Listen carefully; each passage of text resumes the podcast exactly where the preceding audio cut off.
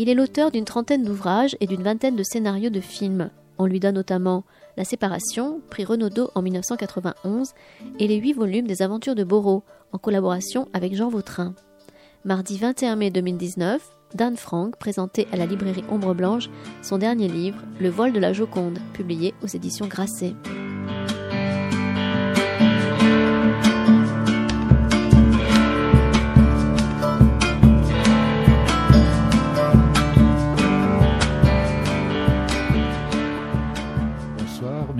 d'être là pour accueillir euh, ce soir Dan Frank, qui vient parler entre autres de son euh, nouveau livre euh, Le vol de la Joconde, paru aux éditions Grasset. Mais j'imagine que si vous êtes là, c'est que vous le savez.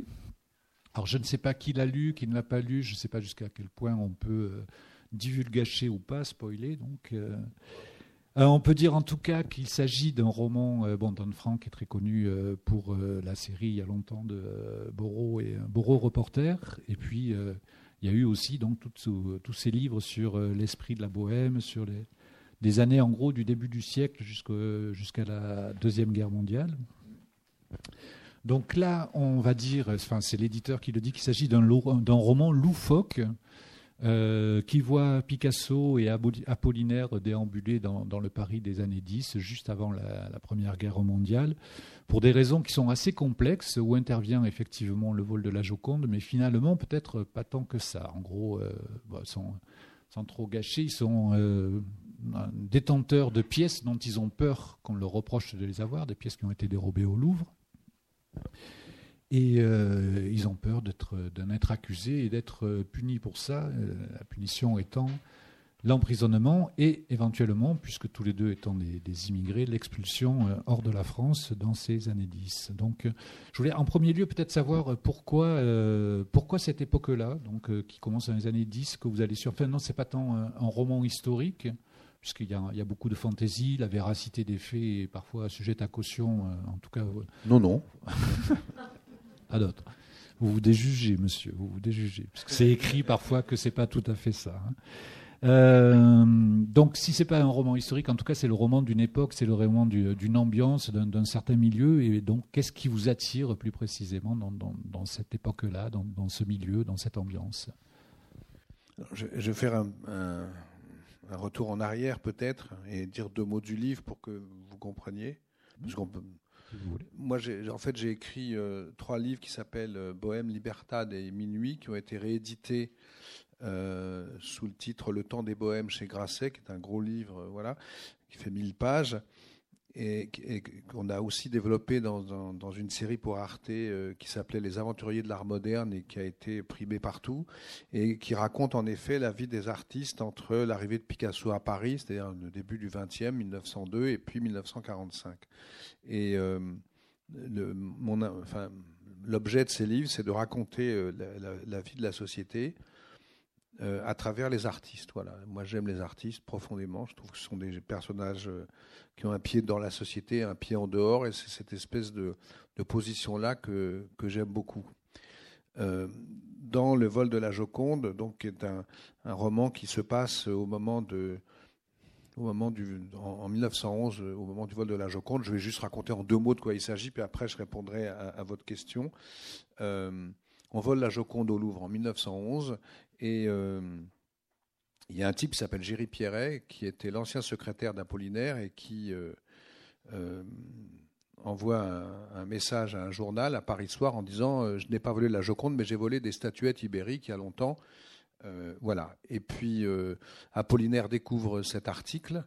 et il téléphone à Picasso parce que le téléphone existait déjà. Picasso se trouve dans les Pyrénées-Orientales il fait du cubisme avec Braque et, il lui dit, Picasso, Apollinaire lui dit, il faut que tu remontes tout de suite parce qu'on a un problème. Alors Picasso revient et Apollinaire lui explique, écoute, euh, il y a deux têtes ibériques qui ont été volées au Louvre et en fait c'est toi qui les as et tu t'en es même servi comme modèle pour les demoiselles d'Avignon.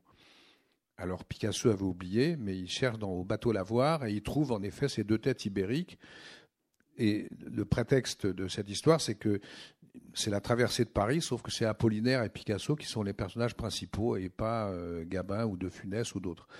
Et donc, il, il, trimballe ses valises en se disant on est étranger, on va se faire expulser si on se fait prendre parce qu'on est quelque part des receleurs et ils vont aller voir tous leurs copains en se disant c'est eux qui on va on va planquer ces têtes ibériques.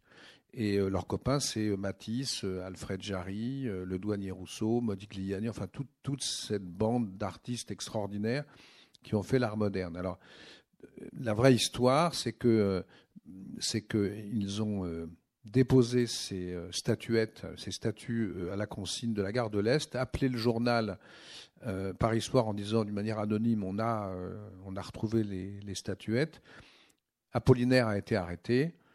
Picasso a été arrêté peu de temps après. Ils ont été confrontés. Vous lirez la suite dans le livre. Voilà. Et donc, en vérité, pour répondre enfin à votre question, ce qui m'intéressait dans ce livre-là, c'est de prendre toutes les histoires que j'avais pu découvrir, qui ont été racontées en leur temps par des témoins de l'époque, c'est-à-dire soit par Apollinaire, soit par André Salmon, soit par beaucoup d'autres, toutes les chroniques de l'époque et de raconter mille anecdotes euh, qui sont des anecdotes qui trahissent toujours quelque chose, soit euh, les caractères de ces personnages, quel est le rapport d'Apollinaire avec Picasso, avec Matisse, etc., etc., soit cette époque joyeuse, pauvre, à l'époque ils étaient pauvres, c'était la bohème, mais la bohème, euh, c'est beau après,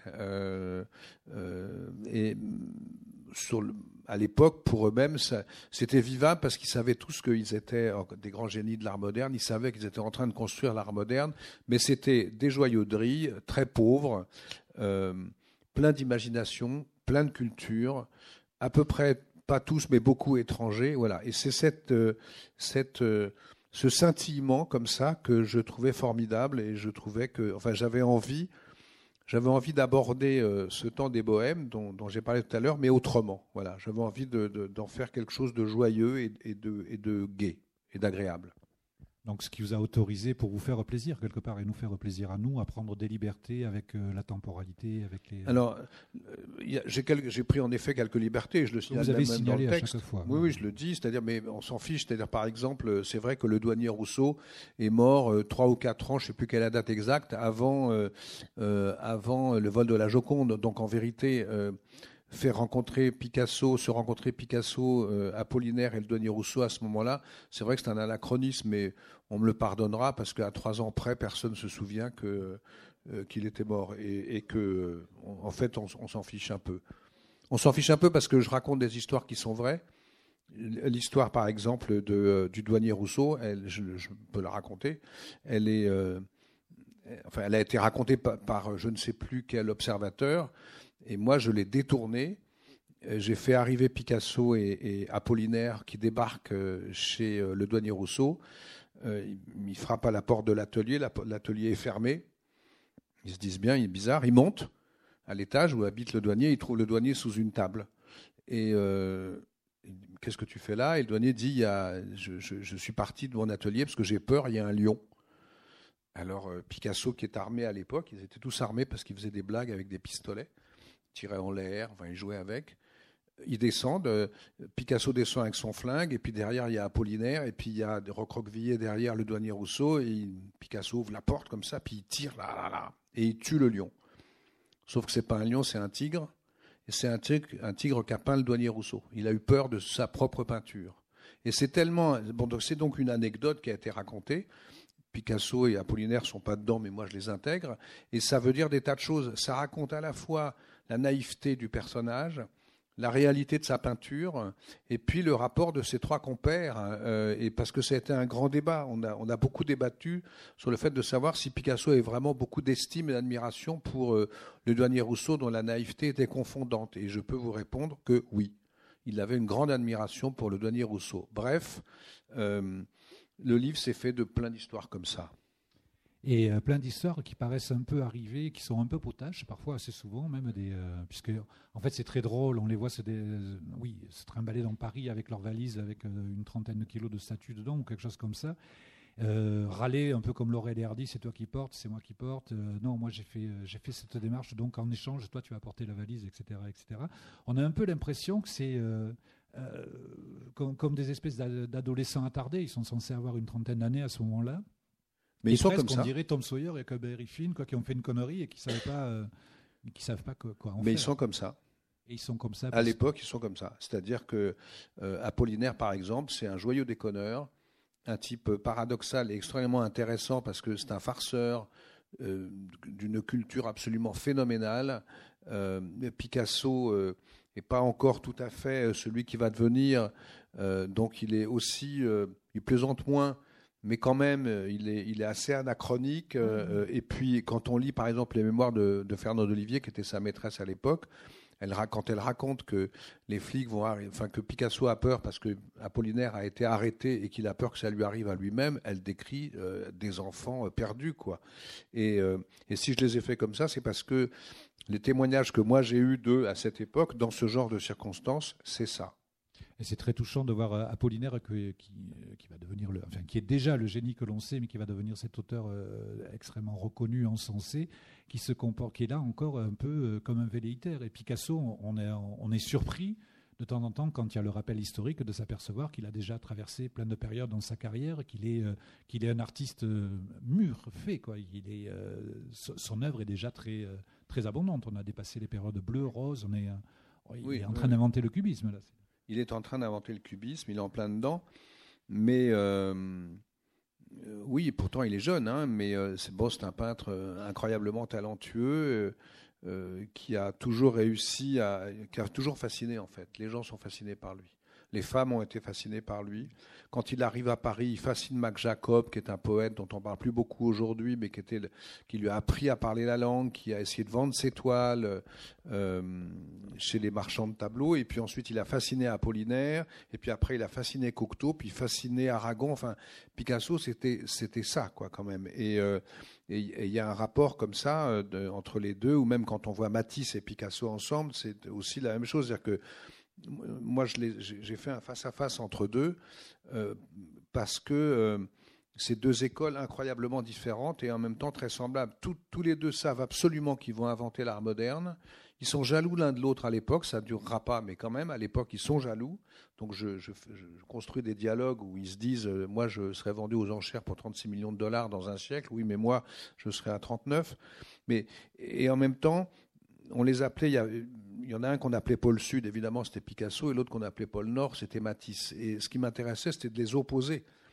C'est-à-dire de voir ce, bourgeois pauvre, parce que Matisse était pauvre, habillé comme un notaire, et puis face à, ce Picasso qui est un, espagnol assez flamboyant, en, bleu de chauffe et espadrille, euh, euh, et qui sont tous les deux des immenses génies. Alors plutôt, juste pardon pour venir, mais plutôt que moi ça m'intéressait pas de faire raconter l'histoire de l'art et de dire ça c'est dans le temps des bohèmes d'une manière, euh, c'est un récit, hein, c'est une chronique, c'est pas un livre d'historien, mais j'avais envie de de les imaginer ensemble en train de dialoguer autour d'une coupe de fruits, quoi, d'une coupe de fruits à peindre ou à ne pas peindre.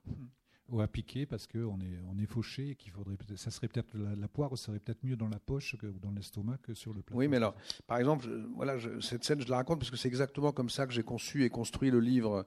Euh, quelque part, j'ai lu qu'un jour Matisse euh, avait acheté une corbeille de fruits. Euh, et il habitait aux Invalides dans un appartement très carré et tout, et, il avait absolument interdit à sa femme et à sa fille de, de prendre le moindre fruit alors qu'ils avaient tous faim. Il avait même fait baisser le, chauffage de son appartement pour que les fruits durent plus longtemps parce qu'il voulait peindre cette corbeille de fruits. Voilà, j'ai lu cette histoire. Et eh ben, qu'est-ce que j'ai fait? J'ai fait arriver Picasso et, euh, euh, Apollinaire, qui sont là avec leurs valises, qui crèvent de faim, et qui se disent on va piquer la pomme. Et donc ils piquent la pomme, ça fait tomber la corbeille de fruits, et Matisse arrive épouvanté en disant mais qu'est-ce qui s'est passé? Et les autres remettent les fruits comme ça, etc. tu peux le peindre comme ça, bon, voilà. Et ça montre bien, ça montre bien d'abord leur exigence à l'époque et le respect au fond qu'ils avaient l'un pour l'autre malgré cette euh, jalousie, parce que Picasso comprend très bien que Matisse veuille peindre la pomme. Voilà. Ben, je préfère raconter les choses comme ça. Euh, plutôt que de faire 50 euh, pages sur un traité qui opposerait la danse aux demoiselles d'Avignon, par exemple. Donc euh, le, livre s'ouvre sur euh, deux magnifiques citations, une d'Apollinaire, une de Picasso, sans grande surprise. Je peux pas résister au plaisir de, lire celle d'Apollinaire parce que celle de Picasso aussi est pas mal. Celle de Picasso aussi, c'était pour la question d'après. Euh, celle d'Apollinaire dit il y a maintenant, comme en tout pays d'ailleurs, tant d'étrangers en France qui n'est pas sans intérêt d'étudier la sensibilité de ceux d'entre eux qui, étant nés ailleurs, sont cependant venus ici assez jeunes pour être façonnés par la haute civilisation française. Ils introduisent dans leur pays d'adoption les impressions de leur enfance les plus vives toutes, les plus vives de toutes, et enrichissent le patrimoine spirituel de leur nouvelle nation, comme le chocolat et le café, par exemple, ont étendu le domaine du goût. C'est assez peut-être euh, parlant par rapport à des choses qui sont en train de se produire maintenant oui, mais même dans le livre, euh, je veux dire, euh, évidemment, c'est une. Moi, j'ai écrit ce livre notamment, ou j'ai publié ce livre notamment par, en référence aux sans-papiers, aux migrants. Apollinaire et Picasso étaient des migrants à l'époque. Et c'était d'ailleurs même pas des migrants de luxe. Or, si aujourd'hui on les prenait la, main dans le sac et on les accusait de recel, ils seraient expulsés, mais immédiatement. Voilà. Et bon, dans le livre, on en parle, parce qu'en fait, leur, grande crainte, en effet, c'était d'être d'être expulsés. Paris et la France à l'époque étaient une capitale, enfin un pays extrêmement généreux où tous les artistes du monde se sont retrouvés à Montparnasse, puis à Montmartre et ailleurs dans le sud. Et, euh, c'était une époque, euh, une époque extraordinaire pour l'art, pour, pour les étrangers, pour les gens qui, étaient démunis. Quoi. Aujourd'hui, c'était hélas plus le cas. C'est quasiment impossible de nos jours. Euh, on en est à, décupler les les frais de scolarité pour les étudiants qui veulent venir faire les étudiants étrangers qui veulent venir faire leurs études en France pas très compatible avec euh, ce que disait Apollinaire. Et donc, euh, la très belle citation, beaucoup plus concise de, Picasso, Je voudrais vivre comme un pauvre avec beaucoup d'argent. En fait, elle, mais elle aussi, elle veut dire quelque chose, parce que Picasso a toujours dit que l'époque la plus heureuse de, sa vie, c'était celle-ci, c'était l'époque du bateau lavoir. Quoi. Ce côté euh, libre, farceur, libertaire, fraternel, euh, était quelque chose a, dont il a toujours rêvé toute sa vie, même s'il était pauvre à cette époque-là. Et il n'aurait pas la nationalité française d'ailleurs parce que suspecté d'anarchisme, de, communisme. C'est-à-dire qu'en fait, en 40, en 1940, il a demandé sa nationalité française. Donc on a regardé les, on a regardé quels étaient ses antécédents et on a découvert que dans les années, quand il est arrivé en France, il avait signé une pétition. C'était rien du tout, hein, une pétition pour soutenir euh, un anarchiste espagnol qui s'apprêtait à être garrotté. Voilà. Et donc, pour cette raison-là, euh, alors que c'était 30 ans avant, et que après tout soutenir quelqu'un en Espagne à cette époque c'était quand même pas dramatique. Il a été euh, on lui a refusé la nationalité française. Voilà. Et après comme c'était quand même un garçon très fier il a tout, absolument refusé de le redemander. Donc il est resté espagnol euh, il, y a, euh, il y a des petits détails qui m'ont accroché dans votre livre, qui m'ont charmé, qui m'ont, euh, m'ont, qui m'ont interpellé, comme quand on lit un bon livre. En fait, il y a des choses comme ça, des, détails qui sont un peu insolubles dans le, dans le reste. Et je vous disais tout à l'heure qu'il y avait quelque chose de, drôle que je ne m'explique pas. C'est que les, les, deux personnages secondaires les plus visibles, donc le douanier Rousseau et Alfred Jarry, euh, bizarrement, sont deux personnages que vous avez quasiment euh, pas tout à fait ressuscités pour les faire, euh, pour qu'ils puissent intervenir en 1910, en 1911, mais en tout cas à l'époque du vol de la Joconde, ils sont tous les deux morts. Est-ce que c'est un pur hasard que vous ayez eu Non, non, moi je savais, mais encore une fois, 3-4 ans près, bon, ils m'en voudraient, ils auraient bien aimé vivre 3-4 ans de plus, c'est sûr. Mais nous, le fait qu'ils soient morts 3 ans avant, ça n'a aucune importance puisque je raconte en fait leur peinture les rapports de l'un à l'autre. Et euh, on a parlé du douanier, mais euh, Jarry est un personnage absolument extraordinaire. Jarry est un personnage merveilleux. C'est un, alors je, les vois arriver chez Jarry. Jarry habitait rue Cassette, qui est une petite rue dans le 6e arrondissement de Paris. Il habitait au troisième étage et demi. C'était des appartements qui faisaient 1m30 de hauteur. Et donc, j'ai pas résisté au plaisir de faire frapper à la porte et Apollinaire et Picasso arrivent. Apollinaire était assez grand et ils sont obligés de marcher comme ça. Et Jarry lui-même les reçoit assis parce qu'il peut pas se lever et que, et que c'était vrai. Et que et qu'il habitait en effet là. Et, et Jarry me touche beaucoup parce que euh, c'est un inventeur formidable, sauf que la seule chose pour laquelle il est connu, ou à peu près, c'est-à-dire Uburoi, c'est pas lui qui l'a fait, il n'est pas l'auteur d'Uburoi.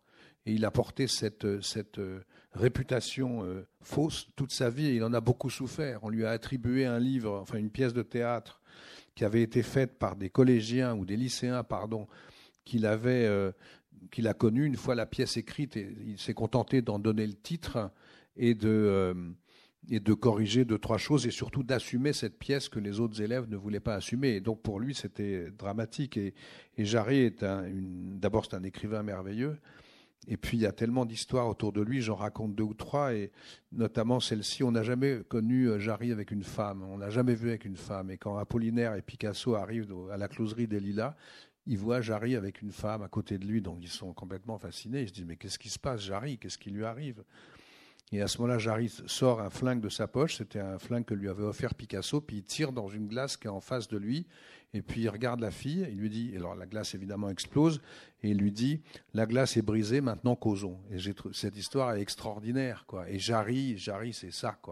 C'est une espèce de tragédie, comédie. Euh, magnifique. C'est un, un, personnage qu'on connaît très peu, hein, qu'on connaît. Euh, et c'est peut-être pour ça que je les ai je les ai un peu plus sortis de l'ombre que d'autres parce que dans, le temps des bohèmes, je raconte beaucoup plus et Soutine euh, et Chagall euh, et Modigliani et toute cette bande merveilleuse. Euh, voilà. Et, dans la masse, je trouve que je trouvais que, enfin, j'ai eu envie de, rester un peu plus longtemps avec eux, quoi. Et c'est bien parce que la, scène, en fait, vous avez bien fait parce que la, scène dans à la closerie, quoi, en fait, ça, Rien que la scène est très bohème parce qu'en fait, il, euh, sort un flingue et puis euh, il descend une glace et puis le patron se contente de venir balayer en grommelant un peu et puis allez, on passe à autre chose. Et j'ai lu cette histoire. Elle, euh, je, sais pas je ne sais pas si elle est vraie, mais je l'ai lue sur les chroniques de l'époque. Or, vous savez, quand moi, j'ai je, toujours pensé quand que, au fond, ce qui était plus intéressant, c'était non pas de lire, enfin, c'était aussi de lire les historiens, parce que s'il n'y a pas d'historiens, on n'y va pas, on ne sait pas, ils, font un travail absolument extraordinaire, les historiens. Mais à, des moments, on, gomme, on gomme les histoires. Or, ce qui est formidable, c'est de lire les, écrits de l'époque. C'est-à-dire, qu'est-ce que les gens, par exemple, Jean Cocteau, j'en parle pas du tout ici, mais Jean Cocteau, il, détestait Jean Cocteau. Et, pourquoi? Parce que c'était, euh, il était beaucoup plus euh, D'abord, il était homosexuel, ce qui fait que les surréalistes détestaient les homosexuels. C'était quand même une des limites des surréalistes. Par Jacob, enfin. Jacob, il était admis chez les, homosexuels. Chez les, euh, les surréalistes. Pas tellement. Ah bon? Non, il était non, pas tellement, pas tellement. Euh, il s'est exilé surtout, Mac Jacob, à un moment. Bref, mais euh, donc Cocteau, et, on ne le sait pas quoi. Ou bien l'histoire de je peux la raconter, ça n'a pas beaucoup d'importance, mais euh, la fin du livre, c'est quand euh, donc on arrête Picasso, euh, on arrête Apollinaire pour le recel de statuettes, et on arrête Picasso trois jours plus tard. Et Fernand Olivier, qui est sa maîtresse de l'époque, raconte la trouille de Picasso parce qu'il se dit Apollinaire a été arrêté, ça va être mon tour, quoi. Et il arrive devant le juge d'instruction, et ça c'est une histoire vraie. Il arrive devant le juge d'instruction et le juge d'instruction lui dit Bonjour, monsieur Picasso, euh, est-ce que vous connaissez monsieur Apollinaire? Et Picasso dit Non. Ben non, non, je ne sais pas, c'est qui? C'est un poète. Moi, je ne connais pas de poète. Ah bon? Eh ben, Je vais vous confronter. Alors il fait rentrer Apollinaire, Picasso le regarde, puis il dit Non, je ne connais pas ce monsieur. Et Apollinaire le, fixe il dit Mais tu te moques de moi, quoi. Ça a duré dix secondes. Ça a duré dix secondes. Et puis après, l'autre a dit, mais bien sûr, c'était une honte dans sa vie, et c'est une histoire qu'on connaît peu. De la même manière, Picasso un jour a adopté une petite fille, euh, et puis il l'a rendue à l'orphelinat. Euh, il était très jeune. Ben, ça non plus, on ne le sait pas. On le sait quand on lit des, choses, des, témoignages anciens. Voilà. Et les témoignages anciens, c'est merveilleux. C'est comme si vous écriviez sur vos copains. Euh, et qu'un siècle plus tard, on retrouve ces écrits-là. Et donc ce livre-là, c'est beaucoup fait de ces témoignages-là. D'où euh, l'abondance qui peut surprendre sur un livre qui est, euh, sinon loufoque, quand même assez fantaisiste, en tout cas, l'abondance de notes pour sourcer à la fin du livre tout ce, que, tout ce que vous avez dit. Il y, en a, il y a trois pages pratiquement, non de... Mais il y en a, en fait, j'ai mis euh, une partie de ma bibliographie, mais il y en a, c'est 15 ans de travail. Hmm. C'est ce qui reste de 15 ans, enfin ce que j'ai eu envie de dire après 15 ans de travail. C'est vrai que c'est une époque que je connais plutôt pas mal. parce que je l'ai beaucoup fouillé et que c'est pas uniquement euh, fantaisiste et loufoque, c'est-à-dire que ça raconte quand même ce que je disais tout à l'heure, ça raconte une époque, des personnages, enfin des artistes, quoi. Voilà. Vous avez choisi en fait de garder certains traits qui peuvent être euh, amusants ou touchants, mais de, les, de, les, développer parce que, bah, pour ce qu'ils avaient de, caractéristiques de cette époque-là. Oui, c'est ça. C'est ça, je, pense que les anecdotes que je raconte, euh, cette balade dans Paris comme ça, euh, ça montre à la fois Paris de l'époque, le Paris de l'époque, et puis euh, qu'est-ce que, leurs amours, leur amitié, leur réflexion sur l'art, leur jalousie. Enfin, c'est des hommes, quoi. C'est pas des, c'est pas des, des, c'est pas des statues froides. Alors on connaît un peu Picasso quand même parce qu'il a vécu très longtemps, mais on connaît peu Apollinaire, et Apollinaire est un personnage merveilleux. C'est un immense poète. D'abord, c'est un immense poète et qui a introduit une modernité avec Blaise Sandrard. Ils étaient d'ailleurs euh, très concurrents. Mais, c'est un poète, c'est un savant, c'est un, joyeux de c'est un, amoureux rejeté. Enfin, c'est un personnage merveilleux, Apollinaire. Et une chose que j'ai oublié de dire aussi, c'est qu'ils se déplacent dans tout Paris pour essayer de fourguer leurs valises à tous leurs copains mais aussi il y, a ce côté un peu de Chaplin, Laurel et Hardy, aussi pour bouffer, parce qu'ils n'ont rien à bouffer, et, qui cherchent et qui vont finir par, euh, par aller squatter chez la mère de chez la mère d'Apollinaire et manger les, les, quatre restes qu'il reste à un, repas de gala qu'elle a donné. Oui, alors ça aussi, c'est une histoire que j'ai lue, donc ça, c'est probablement une histoire absolument vraie et pas fantasmée. Quoi. Apollinaire venait d'un milieu, enfin, sa mère était une aventurière, une aventurière. On ne connaît pas vraiment le père d'Apollinaire, c'est un enfant plutôt naturel. Et, euh, et puis elle se remarie avec un type qui a un peu d'argent. Elle habite le Vésiné dans une maison assez luxueuse. Et, euh, et un jour, euh, et Apollinaire y allait de temps en temps. Il, il, ramenait son linge sale à maman, quoi, pour que même quand il avait 30 ans. Hein, et, et, puis il venait pour ça, puis de temps en temps il amenait ses copains. Et sa mère, on peut pas dire, elle aimait pas beaucoup les copains de, les, copains d'Apollinaire parce que c'était des, c'était pas des voyous, mais pour elle c'était un autre milieu quoi. Et ils arrivent dans cette propriété absolument magnifique, ils crèvent, ils crèvent de faim. Ils tombent sur un singe qu'ils ont fermé dans une cage dorée, ils bouffent la dorure de, de la cage d'ailleurs, le singe. Et puis il y a un repas plantureux, mais la mère les traite comme ce que vous disiez, quoi, comme des galopins, quoi, en disant vous êtes des adolescents attardés, vous n'êtes pas voir mes amis, vous restez à côté. Puis ils visitent cette, cette maison euh, assez luxueuse et, euh, et, c'est une manière de, de, raconter leur rapport à la bourgeoisie de l'époque quoi, et à la famille. C'est, euh, et puis la, la, la différence qu'il y avait entre ces rapins, parce qu'il faut bien quand même se rendre compte que à l'époque, quand on montait à Montmartre, où ils habitaient, c'était pour s'encanailler, c'est-à-dire ou bien vous aviez des mécènes, qui, comme Gertrude Stein ou d'autres, qui montaient pour voir quels étaient ces peintres dont on parlait tant, ou alors on les invitait dans les, réceptions bourgeoises parce qu'ils étaient brillantissimes, Apollinaire était brillantissime, Mac Jacob faisait rire tout le monde, mais quand même c'était un milieu à part, c'était des gens qui étaient, très très différents, quoi, et, euh, et on les considérait comme tels, quoi. C'était des artistes au sens propre. Et la mère d'Apollinaire était, comme ça. Et si j'ai raconté cette histoire, c'était justement pour montrer combien les rapins à l'époque étaient euh, vus de, voilà, de loin. Et une autre des, libertés que vous prenez avec le modèle du, euh, roman historique, c'est qu'il y a euh, de temps en temps, pas très fréquemment, mais des avancées. C'est-à-dire qu'on va, vous allez raconter 30 ans à l'avance la, mort de Soutime ou celle de celle de Jacob aussi, je crois. Et puis même vous vous mettez en scène de temps en temps, cherchant la tombe d'un des personnages au Père Lachaise. Donc, bah, ça c'est l'auteur, c'est-à-dire euh, Soutine, par exemple, Soutine, euh, il est, la mort de Soutine, est un peintre euh, incroyable. Et Soutine était très copain avec Modigliani, alors que c'était deux personnages complètement différents. Modigliani était d'une beauté extraordinaire, très élégant, très généreux. Et puis, et puis Soutine, c'était l'inverse. Soutine, il était laid, sale et très très pauvre. Et puis il parlait pas français. Donc c'était Modigliani qui lui donnait des leçons de français un petit peu. Et tous les deux étaient rongés par une maladie dramatique. Euh, Soutine, c'était un ulcère. Et, euh, Modigliani, c'était euh, une maladie des bronches. Et pourquoi je raconte ça?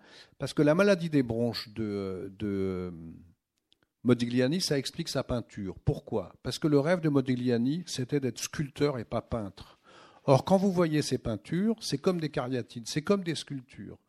Et il a été obligé d'arrêter la sculpture parce qu'il ne pouvait plus. Quoi. la, poussière de la, de la frappe de la, la, pierre lui rentrait dans les narines et il toussait comme un malade. Quoi. Et il est mort de ça. Et Soutine, lui, il était rongé par un ulcère. Et il est mort, il est mort d'un ulcère pendant la guerre, la Deuxième Guerre, et c'était une fin absolument atroce. Et, et, en fait, je suis allé voir sa tombe au Père Lachaise, Et c'est absolument incroyable parce qu'il y a marqué Soutine, mais d'abord c'est complètement effacé, puis il y a une faute d'orthographe. Raïm Soutine, c'est écrit autrement. Et puis, il, y a une croix, alors qu'il était, c'était un juif de l'Est, il faisait partie de l'école de Paris. Et c'est vrai que quand on, voit cette tombe, on se dit, mais le pauvre, quoi, le pauvre, il est mort sous une autre identité totale, quoi.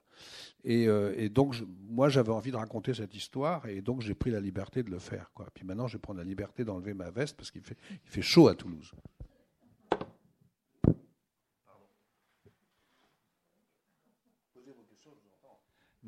Euh, il y a euh, deux, morceaux, toujours pareil, dans ces petits détails un peu, enfin qui sont pas des détails, hein, ces, moments intrigants dans le livre. Il y, a, deux morceaux qui ont une texture euh, assez différente du reste du livre. Euh, vraiment au sens propre. On a l'impression qu'on parle plus de la même manière, on ne parle pas plus tout à fait de la même chose. C'est un peu esquissé avec euh, Soutine et sa carcasse de Soutine pardon et sa carcasse de bœuf. Et puis surtout, il y a tout le passage sur euh, l'élaboration du, portrait de Gertrude Stein, qui est où, visiblement dans, ces deux moments-là, vous parlez d'autre chose, comme si là, c'est des on va avoir toute une ribambelle de peintres plus géniaux les uns que les autres, d'artistes, etc. Mais il y a finalement très peu de moments où on est vraiment concentré sur ce qu'est leur œuvre, ce qu'est leur travail. Et le, passage sur Gersostein est absolument magnifique. on est presque dans un, euh, on est presque dans, un livre savant pour le coup. Ben, parce que Gertrude Stein, euh, c'est un personnage incroyable. C'est une, donc elle arrive en France. Euh, avant la Première Guerre mondiale. C'est une américaine. Euh, elle, est un peu, elle est écrivaine, mais on n'a pas beaucoup retenu ses livres, pas trop. Et elle est incroyable parce que elle arrive un jour au bateau Lavoir. Elle est imposante. Elle a un frère qui est tout fluet à côté. Elle a des sandales avec, euh, avec des chaussettes. Elle est lesbienne et elle le dit, et elle le montre. Et elle arrive chez Picasso elle achète deux, trois toiles et elle dit à Picasso euh, J'aimerais bien que vous fassiez mon portrait. Alors Picasso est content parce que comme il n'a pas d'argent, il se dit Je vais gagner un peu de quoi m'acheter à manger. Et donc il l'a fait poser. Et puis il n'y arrive pas. Ça dure trois mois. Euh, et puis il y a Fernand Olivier, donc la maîtresse de Picasso, qui lit Les Fables de La Fontaine à cette américaine énorme pour, euh, pour l'occuper, quoi. Et Picasso n'arrive pas. C'est-à-dire qu'en fait, il fait, il dessine tout les, sandales, euh, tout, mais pas la tête. Il n'arrive pas à le faire. Donc au bout d'un moment, il abandonne, il dit je suis désolé, je, ne sais pas quoi. Et puis il s'en va, il part, euh, il part avec euh, avec Braque faire du cubisme, j'appelle ça comme ça. et puis quand il revient, il sait et il, il fait la tête en quatre coups de pinceau. Et que si vous voyez ce portrait, eh bien, c'est la naissance du cubisme. C'est le cubisme, voilà. Et donc, ça veut dire que ce garçon-là, à l'époque où il peint le portrait de Gertrude Stein, il est dans une espèce de recherche intérieure qui fait qui fait qu'il va bouleverser la peinture et qu'il est absolument incapable de peindre autre chose que ce qu'il voit ou ce qu'il imagine. Et Picasso, à l'inverse de plein d'autres peintres de cette époque, pour lesquels d'ailleurs il avait beaucoup de mépris, comme Juan Gris ou, euh, ou, Van Dongen, refusait absolument de, gagner sa vie en faisant, euh, en, peignant, dans, en faisant des dessins, par exemple, dans les, dans les journaux de caricature ou de voilà, il refusait totalement de gagner sa vie, il préférait être pauvre et il avait cette exigence là. Donc il fait ce portrait. Puis après quand même, il faut bien rigoler un peu. Donc euh, il va, il va euh, déjeuner chez Gertrude Stein qui recevait pendant tous les samedis, je crois que c'était le samedi, elle recevait euh, tous les artistes de Paris. Voilà, elle était très généreuse, c'était une mécène extrêmement généreuse. Et son grand jeu, c'était, elle avait acheté des Matisse, des Soutines, des Vendongueul, enfin tout le monde. Et son grand jeu, c'était de faire asseoir les peintres euh, sous les tableaux qu'ils avaient peints. Donc Picasso était sous celui qu'il avait peint, et Braque était à côté sous un autre, et ils étaient furieux. Braque parce que son tableau était au-dessus de la cheminée et que la fumée noircissait son truc, et Picasso était furieux parce que, ce qui est quand même imaginable, inimaginable, parce que Gertrude Stein avait fait vernir son portrait. Donc il était absolument euh, euh, fou de colère. Mais bon, euh, cette histoire du portrait, je, trouve que ça en dit long. Quant à, à, Soutine et la carcasse de bœuf, Soutine voulait, enfin, c'est aussi, enfin, c'est des exigences d'artistes que je voulais raconter aussi. C'est Soutine, son rêve, c'était de, de, peindre une carcasse de bœuf comme Rembrandt, voilà. Alors, comme il habitait près des abattoirs de Vaugirard, il avait acheté une carcasse de bœuf, de bœuf, puis ça puait quoi. Alors les voisins étaient absolument euh, foudrage et puis euh, et puis on a fait venir euh, l'hygiène, les services de l'hygiène de la ville, etc. Et lui, il rachetait des carcasses et puis puis puis il voulait peindre quoi. Et ce garçon était tellement exigeant, il était pauvre comme tout. Plutôt que de vendre les toiles, ses essais de carcasses ou d'autres, quand ben, quand ça lui plaisait pas, il déchirait tout il déchirait, il découpait, et quand il a eu une cote, une certaine cote, les marchands le faisaient filer le faisait suivre pour récupérer dans les poubelles l'étoile que lui-même jetait. Bon, voilà, c'est quand même des gens qui étaient un peu fadas, quoi, mais c'était des artistes extraordinaires. Et euh, justement, à propos de cette, euh, masse d'artistes euh, extraordinaires que vous citez, qui sont présents dans le livre, qui apparaissent, qui disparaissent, qui sont presque tous des peintres, il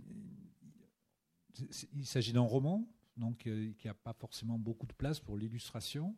Ceci dit, il y a deux images de deux croquis de, Picasso.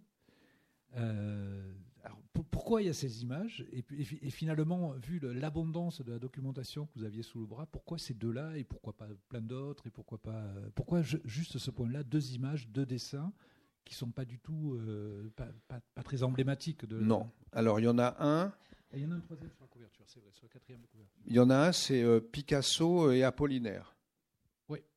Non, non, non. Ça, c'est celui qui est sur le quatrième de couverture. Oui. Je pensais à deux vignettes qui est à l'intérieur où il y a euh, Apollinaire en, gymnaste, en, gymnaste, et Apollinaire en, théière. Oui. Euh, alors Apollinaire en théière, c'était pour pour mon, enfin, je sais pas, j'aime bien ce portrait qu'a fait Picasso à Apollinaire et comme en plus on ne peut pas en mettre beaucoup dans des livres. Enfin, je veux dire, ça coûte très cher à l'éditeur d'acheter de, les droits. De, il faut, voilà. Donc, euh, j'ai choisi celui-là parce que d'abord, il était en noir, donc on, on le, on le, on le déformait pas en, l'imprimant. Et puis, je trouve que j'aime bien Apollinaire là. Et l'autre, euh, évidemment, c'est, j'aime pas, enfin, il n'est pas très beau, mais il est assez amusant. C'est Apollinaire en culturiste. Alors pourquoi? Parce que je me souvenais, quand j'avais écrit Le Temps des Bohèmes, je me souvenais d'avoir vu euh, un portrait de ce portrait. Mais j'avais oublié qu'il était comme ça, parce qu'il est quand même pas terrible. Hein, je vais vous le montrer, il n'est pas terrible.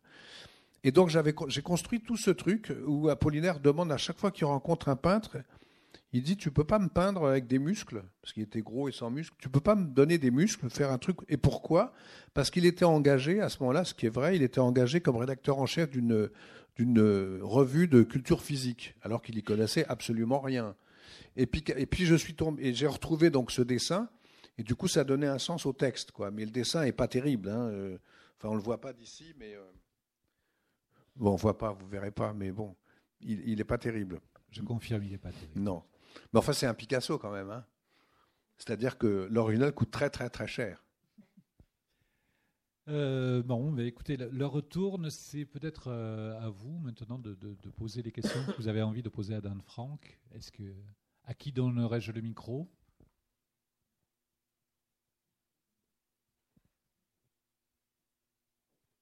On a tout dit, on a tout, euh, on a tout raconté. Je bois un coup alors.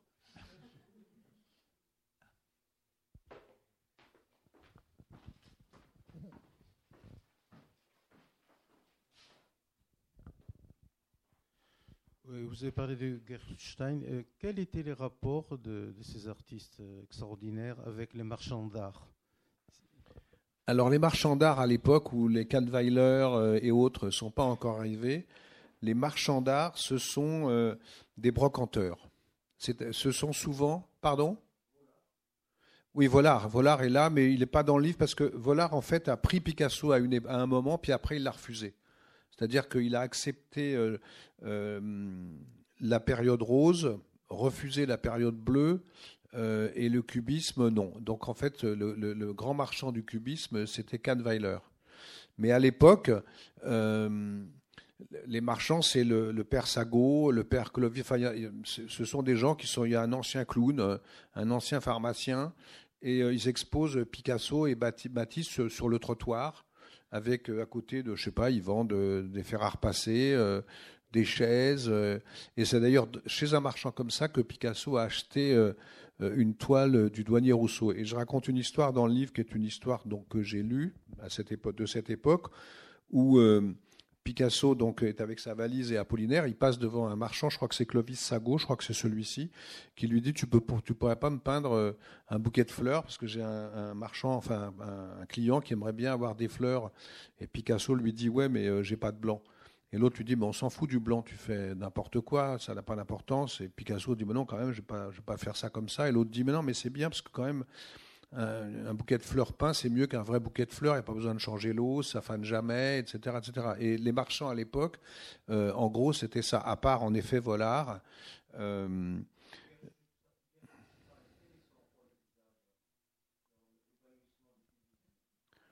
Le cubisme, pas. Elle n'a pas de rôle dans le cubisme. Elle, elle euh, je sais d'ailleurs pas si elle a acheté des œuvres cubistes de Picasso. Je n'en enfin, je crois pas. Je crois pas.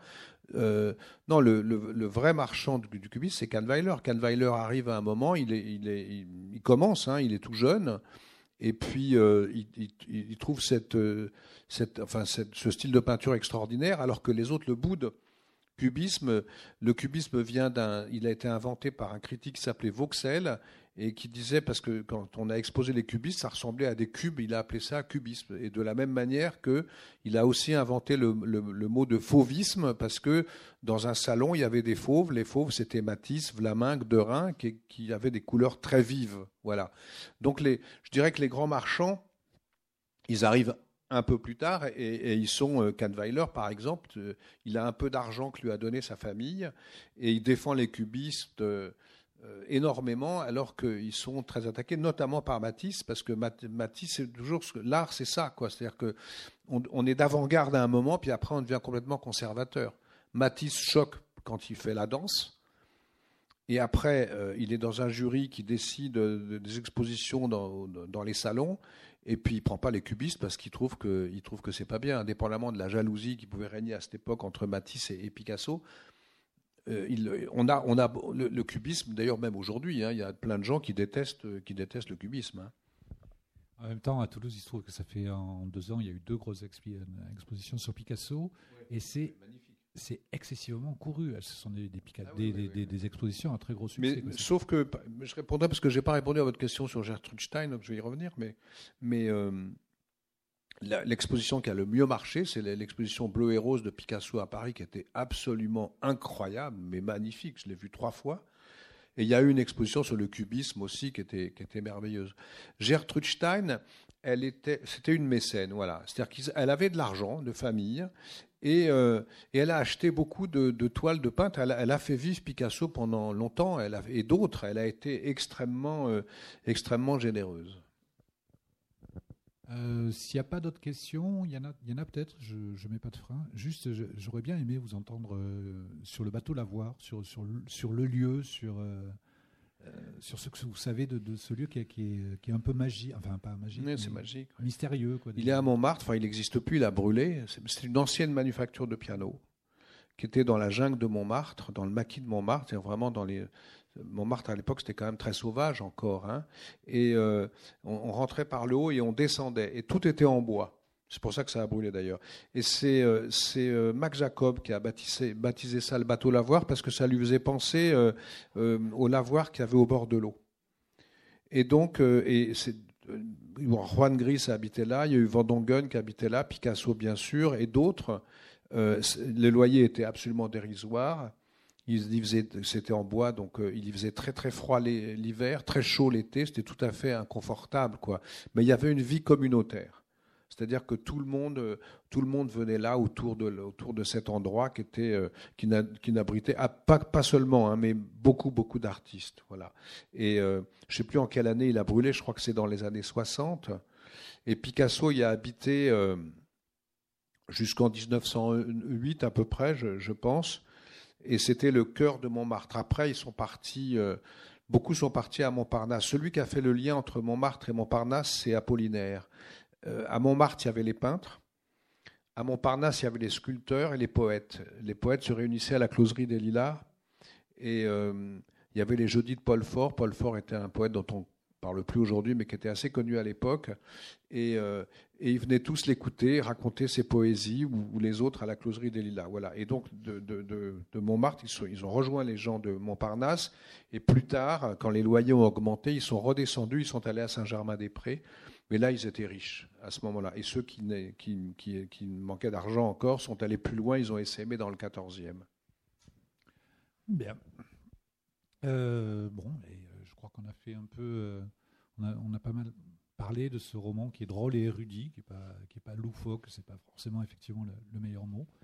Est-ce que nous rendons les armes? Vous voulez le micro? Vous avez une dernière question à poser? Ou est-ce que vous voulez vous faire signer vos livres? Oui, madame.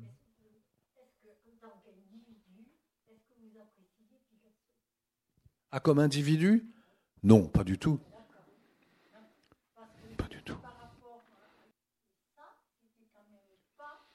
il l'a pas renié, mais il n'a pas été. Euh, non, quand il arrive à Paris, euh, Picasso, euh, Max Jacob voit ses toiles et, il tombe amoureux de cette peinture et il tombe amoureux de Picasso.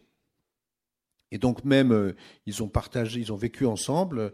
et puis Max Jacob faisait vivre Picasso, c'est-à-dire qu'il travaillait, le pauvre poète, il travaillait dans, un, marché pour, pour amener à manger à son copain. Et puis, et, et Max Jacob a appris euh, Apollinaire, a appris pardon, à Picasso à parler le français. Et puis quand Apollinaire est arrivé, Apollinaire avait plus de, de panache, il était plus introduit, mieux introduit dans le monde. Et à ce moment-là, c'est vrai que euh, Picasso a abandonné Max Jacob, qu'on a beaucoup souffert, et il s'est rapproché d'Apollinaire. Et au moment de la mort euh, de, de, Max Jacob, on a beaucoup reproché ça à Picasso. Max Jacob est mort à Drancy en 43, et, euh, et c'est vrai que Picasso n'a pas bougé le doigt pour. Il a dit, je crois que sa phrase c'était euh, Max a suffisamment d'esprit pour s'éloigner, pour s'évader des barreaux, quelque chose comme ça. Enfin bon, il n'a pas été. Euh, mais il y a beaucoup d'histoires comme ça euh, autour de Picasso. Le, rapport de Picasso aux femmes et notamment à Dora Maar, c'est un rapport absolument épouvantable. Quoi. C'était voilà. Bon, ce qui n'a pas empêché d'aider souvent d'autres gens. Quoi. Mais bon, il était, c'était un personnage très dur, très très dur. Mais j'ai plein d'histoires sur la monstruosité de Picasso, je dois dire. Je les raconte dans un autre livre plus gros. Dans le temps des bohèmes, je raconte ça, mais c'est vrai que parfois il était très pénible. Oui, bah, d'abord, oui, enfin, je crois que surtout c'est parce qu'elle faisait du bruit. Enfin bon, c'était, c'est, pas, voilà, c'est pas admissible, bien entendu. Et c'est Mac Jacob qui l'a ramené à l'orphelinat. Eh oui. Oui, oui, non, mais mais je suis un peu plus dur avec euh, Picasso qu'avec euh, Apollinaire. Je suis, euh, enfin, enfin, je, les montre. Enfin, Picasso a une conscience de lui-même extraordinaire. D'ailleurs, Matisse lui dit Est-ce que ça t'arrive de commencer une phrase autrement que par moi je? Et, et c'est vrai. Je veux dire il y a un dessin de Picasso qui est un dessin qu'il fait pour l'exposition au moment de l'exposition universelle de Paris où il représentait l'Espagne en 1900 quand il vient en 1902 ou 1903 et il se peint avec ses copains il y a marqué moi et en gros puis après en tout petit euh, les autres quoi c'est Picasso quoi oui, il voulait montrer très clairement comme quelqu'un de, très imbu de lui-même, euh, très irascible, très soupolé, très. Euh, oui, mais immense artiste. Mais oui, oui, bien sûr. bien sûr.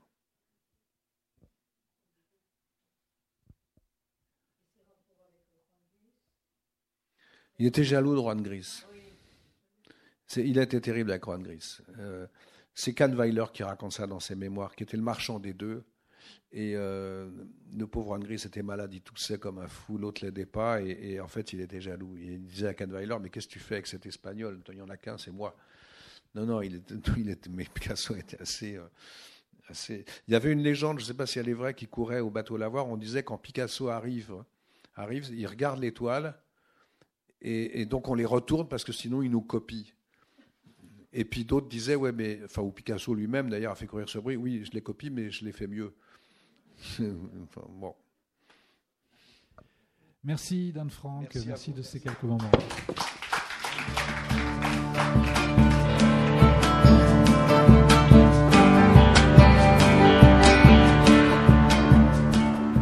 Vous venez d'écouter Dan Frank à la librairie Ombre Blanche le 21 mai 2019 pour la parution de son livre Le vol de la Joconde chez Grasset.